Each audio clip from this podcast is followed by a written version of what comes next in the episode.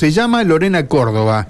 ¿Quién es Lorena Córdoba? La viuda de David Perona, ¿Quién fue David Perona, que falleció en plena pandemia estando detenido? En realidad falleció en, el hospital allí de la zona de Rafaela. Bueno, David Perona era un hombre muy conocido y además, aunque no se lo diga públicamente, muchos lo vinculaban con el juego clandestino en la zona de Rafaela. Asociado con Leonardo Peiti, otro capitalista del juego de mayor volumen en cuanto a los negocios de la ciudad de Rosario. Ahora en proceso de una especie de testigo, eh, eh, digamos, colaborador de la justicia. Está detenido también David Perona. Esto motivó, toda esta causa derribó tres fiscales, eh, algunos de ellos todavía detenidos, los tres fuera del sistema, básicamente investigado un senador al menos, Armando Traferri, a quien los fiscales de Rosario, Deri y Chapapietra le pidieron el desafuero, la Cámara no lo permitió, está, digamos, vinculado también a la causa, Traferri grita en todas partes su inocencia. Em, ¿Cuál es la sospecha? Que el dinero del juego clandestino, no vamos a, digamos, hacernos sorprendido que esto ocurre en la provincia, ocurre en todas partes, el juego clandestino está, pero que parte de ese dinero fue a la política, a financiar campañas electorales, por ejemplo? Es una pregunta. Esto está siendo ahora materia de investigación. Habló Lorena Córdoba, fue una entrevista exclusiva que hizo Sergio Bocheto, periodista de esta casa, que nos remitió este audio que vamos a escuchar por el espacio más o menos de 15 minutos. 14, 15 minutos. 14 minutos 44 segundos. Esto dice Lorena Córdoba cuando habló en las últimas horas con Sergio Bocheto. Lorena, bueno, em, ¿estás asustada? Y hoy sí, digamos que hoy estoy recibiendo amenazas y por eso, digamos, redoblaron lo que es mi seguridad. ¿En qué condición estás hoy? Eh, digamos, ante la ley. ¿Estás en condicional? ¿Estás libre, bajo fianza? Estoy libre bajo fianza. Digamos, hoy hay un acuerdo hasta que obviamente se llegue a un juicio. Bueno, vos eh, era la esposa de David Perona. ¿Cuánto hacía que estaban casados, que se conocían? Nosotros no, nos casamos, pero sí hacía cinco años que estábamos juntos. Eh, estuvimos mucho tiempo juntos. ¿Vos conocías las actividades de él, digamos, del juego clandestino? Sí, sí, sí, sí, obviamente nosotros estuvimos mucho tiempo juntos, incluso eh, yo empecé trabajando para él y bueno, y después eh, empezamos a tener una relación, un vínculo. ¿Qué sensación tenés? Porque se ha hablado mucho y se va a hablar mucho. ¿Sensación que te, que te dejaron sola? que a tu marido lo entregaron, que fue acá hay un eh, digamos hay una persona que digamos Leonardo Peiti que es digamos se lo denominó el zar del juego en Rosario, a tu esposo el zar del juego en Rafaela, él está esperando una audiencia que se iba a hacer la semana pasada, un juicio se pasó para esta semana. ¿Qué sensación tenés de todo lo que pasó? Em, la sensación que tengo es que Leo en su momento, cuando obviamente se le complicaron las cosas a él, eh, tuvo que entregar a mi esposo y a otras personas justamente para poder llegar a un acuerdo y quedar él en libertad, como, como todos vimos en un principio. Él desde un principio estuvo en libertad. No, a nosotros nos allanaron y a mi esposo en la misma tarde eh, lo detuvieron. Creo que es conocimiento de todos. Y después nuevamente nos allanaron y eh, libraron mi detención y la detención de otras personas. A partir de ese momento, de ese allanamiento, de esa detención, ¿cómo se fueron dando las, las distintas acciones que, dio la justicia, tus abogados, ¿cómo lo viviste vos? La verdad que lo viví, todo esto lo viví muy mal. Eh, sinceramente creo que, no merecíamos esto, todo lo que pasó.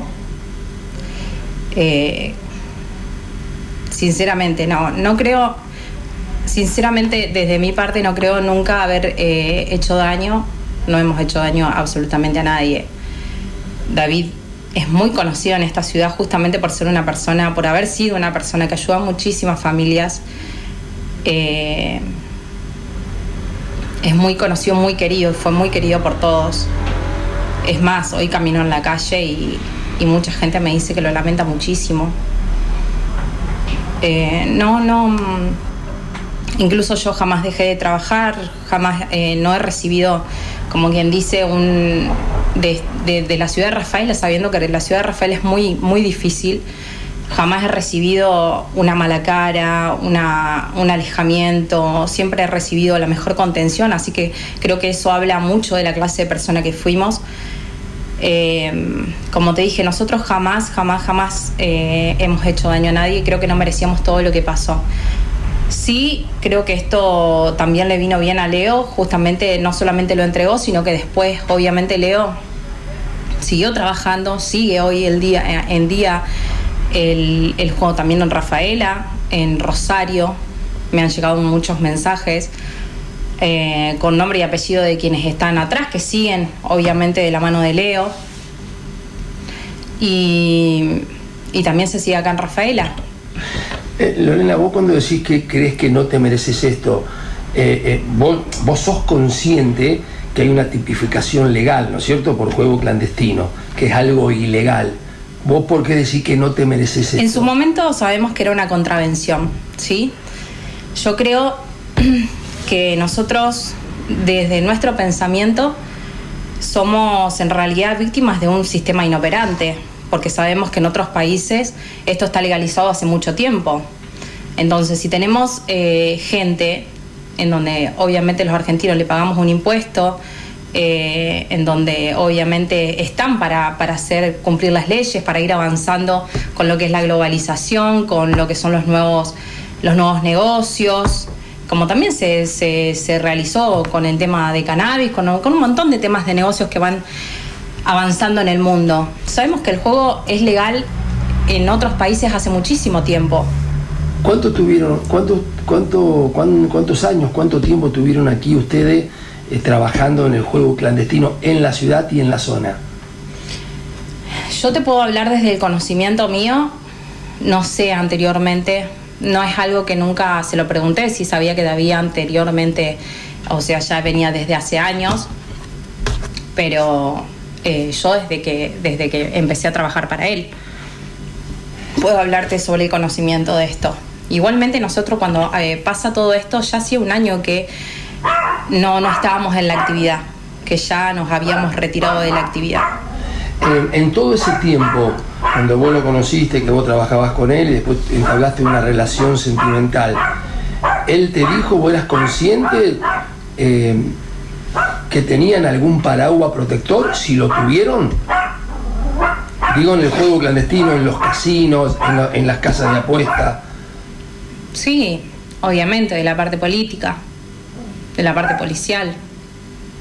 Eso creo que es de público conocimiento. ¿Eso, ¿Eso está en la causa? ¿Quedó plasmada en la causa? Sí, sí, sí, sí. Vos dijiste hace algunos días eh, a un otro medio donde había un porcentaje que estaba destinado para ustedes y un, porcentaje destinado para otro sector, para otro lugar. Sí.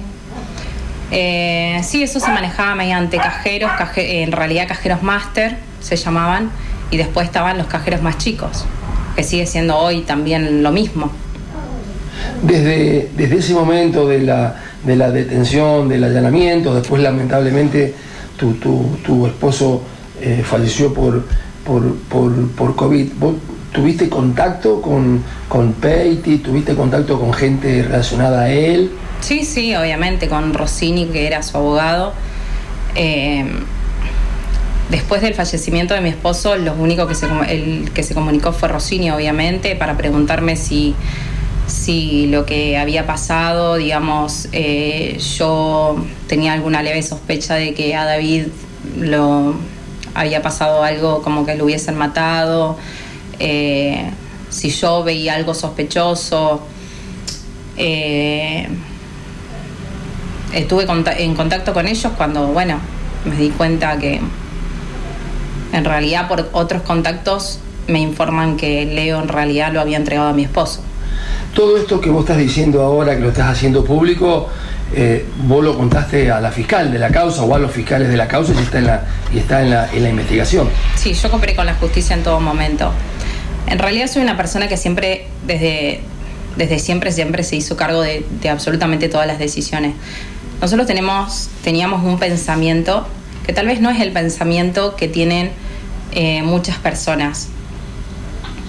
Eh, David, el primer momento que yo estuve al lado, me plasmaba el pensamiento de decir, mientras existan un montón de cosas que estén mal en este en la política, en la calle, como lo veíamos nosotros, veíamos que había familias que hacía muchísimo tiempo que no tenían un plato en la mesa, que no tenían comida, que, que le era súper difícil, chicas jóvenes con sus hijos a cuesta, que sus padres no se hacían responsables. Era esa clase de personas que nosotros teníamos trabajando y dábamos una mano.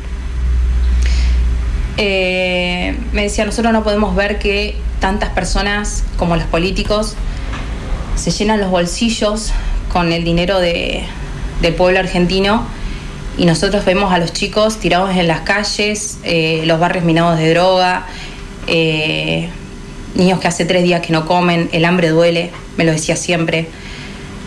Y me dijo, yo mientras todo eso no esté bien y veamos que, mira esto, se llevan el dinero en bolsos, cuando pasaba todo lo de Cristina y pasaba todo esto, me dijo, ni me interesa pagarle el Estado. O sea, yo mientras pueda ayudar, creo en una sola persona, creo en Dios, me dijo. Y Dios a mí me dijo siempre que tengo que, nosotros tenemos que, digamos, como ayudar al prójimo. Así que mientras yo esté bien ahí, después el resto no me interesa.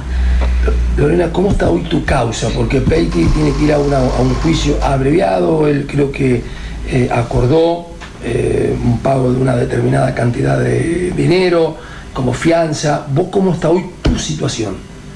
No, mi situación está parada. Yo mm, eh, cooperé con la justicia todo lo que pude. Como te dije antes, no, no oculté nada, no me hice responsable, me hice cargo de absolutamente todo. Em, y después todo se paró. Creo que también por todo lo que estaba pasando con Leo y por otras detenciones y por otros allanamientos y porque esto vemos que sigue. Creo que por todo eso. ¿Tenés miedo a ir presa o si esto sigue o no? ¿O tenés por la posibilidad de.? Tengo la posibilidad, obviamente. Yo eh, estoy en la causa como. en estos momentos como. Em, como una de las jefas o, integrantes. Eh, ¿De una asociación ilícita? De una asociación ilícita. Sí, sí. Y digamos, ¿y eso de qué depende? ¿De que vos sigas en esta situación o que puedas llegar a, a un juicio alguna vez y puedas ir presa? Si te soy sincera, en estos momentos no lo sé. ¿Tenés abogado? No, en estos momentos no. En estos momentos no porque mm, yo veía que mis abogados habían detuvieron todo. Entonces, en estas cosas es como que pude detectar un montón de maniobras. Esto no es normal lo que pasa. ¿Por qué? Porque hay un montón de personas atrás, porque hay políticos atrás. Entonces yo decidí pedirle a mis abogados que renuncien y ahora estás sola. ¿Y tuviste últimamente contacto con las fiscales, con los fiscalías? No, no, no, no, no, eh, incluso las últimas semanas que yo tuve mis abogados, sí decíamos, yo tenía que entregar un último, eh, o sea, tenía que entregar material, obviamente, de, cosas que, yo, digamos, testifiqué y, bueno, veía que no, eh, que ellos no podían mover nada o que lo solicitaban y todas las cosas no quedaban paradas. Entonces decidí, digamos, eh, pedirle a mis abogados que renuncien. ¿Tenés hijos vos? sí, tengo uno de 13. ¿Es tuyo y con David o, es, no, no, es de otra relación? Es de otra relación. ¿Cómo vivís hoy día? ¿Vos decís que estás con custodia? ¿Fuiste amenazada? Sí. ¿Tenés miedo? No por mí. Eh, tengo miedo por las personas que me rodean. Siempre fui de cuidar a las personas que siempre estuvieron al lado mío eh, es eso, ¿no? Por mí no, no tengo miedo. ¿Hoy tus ingresos es por el trabajo o, tenés alguna otra, algún otro ingreso? No, no, no, mi ingreso es por el trabajo. Eh, cuando te acostás a la noche, cuando descansás, cuando apoyás la cabeza en el almohada, ¿en qué pensás? ¿Te arrepentís?